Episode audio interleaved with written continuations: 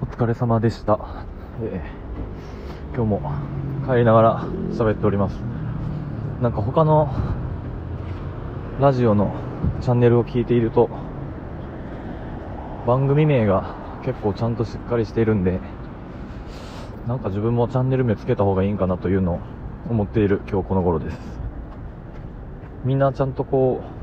う、定期的に時間を決めたりとか、やっぱそれなりに定期じゃなくって配信する時間をしっかり決めたりしてるんやなっていうのを、全然本格的にやってなくって、あの、喋りの練習でやってる分、なんかまだまだ、そんなに別にフォロワーがどうとかじゃなくって、自分の素を出せたらいいなと思いながらの喋りやったんで、別にそこまで意識はしてないんですけど、まあそういうのもしっかり決めて喋ると、まあテーマも決まりながらで楽しいんかなっていうのを思ってはいるんですが、なんか、寝る目があったら、コメントしてくれたら最高です。12月もあっという間に1週間が経ちました。めちゃめちゃありがたいことに忙しい日々を送っている分、まあこのラジオもそうやし、Twitter とか、あーノートもね、始めてはいるんですけど、それも全然更新できてなくて、今日あのー次、来月から新しく入るスタッフの子がいて、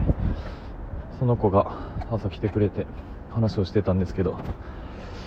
また来年は環境が徐々に徐々にいい方向に変わりそうな気がして、楽しみです。方向としてはすごいいい方に向かってはいると思うんですけど、自分自身も時間をしっかり作っていかないと、サロンワークがすごい大好きなんで、それはそれでいいんですけど、サロンワークに落とし込む知識の勉強であったり、本も読みたいんですけど、なかなか読めてなくて、夜読んだらいいんですけど、酒飲んでまうんでね、酒がやばいですね。これをさえやめれば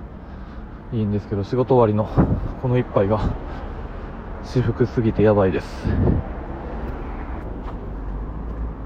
お酒を飲むことは別に悪くはないと思うんですけど、習慣的にいい習慣じゃないと思うんで、もっとこう、なんでしょうね。いい習慣がついていけば、うん、いいなぁとは思うんですけど、どうしてもこう甘い方向甘いってしまうっていう、楽な方に行っちゃうっていうやつですよね。うん。美味しいもの食べたいとか、まあそれはいいんですけど、なんか、最近でも、そう、酒の飲みすぎか、2キロぐらい太ってしまって、走らないかんなんですけど、疲れてくると朝起きられへんとかね、そういう負のスパイラルになっていくんで、ちょっと見直していかないかなと。12月はこう疲れてしまう分夜飲む酒がうまいみたいな、そんな感じですね。っていうような、どうでもいい話をしちゃいました。ちょっとまた合間に本読んで、いろんな知識をここでアウトプットしていきたいなと思うんで、また更新します。もう家に着きますんで、お疲れ様でした。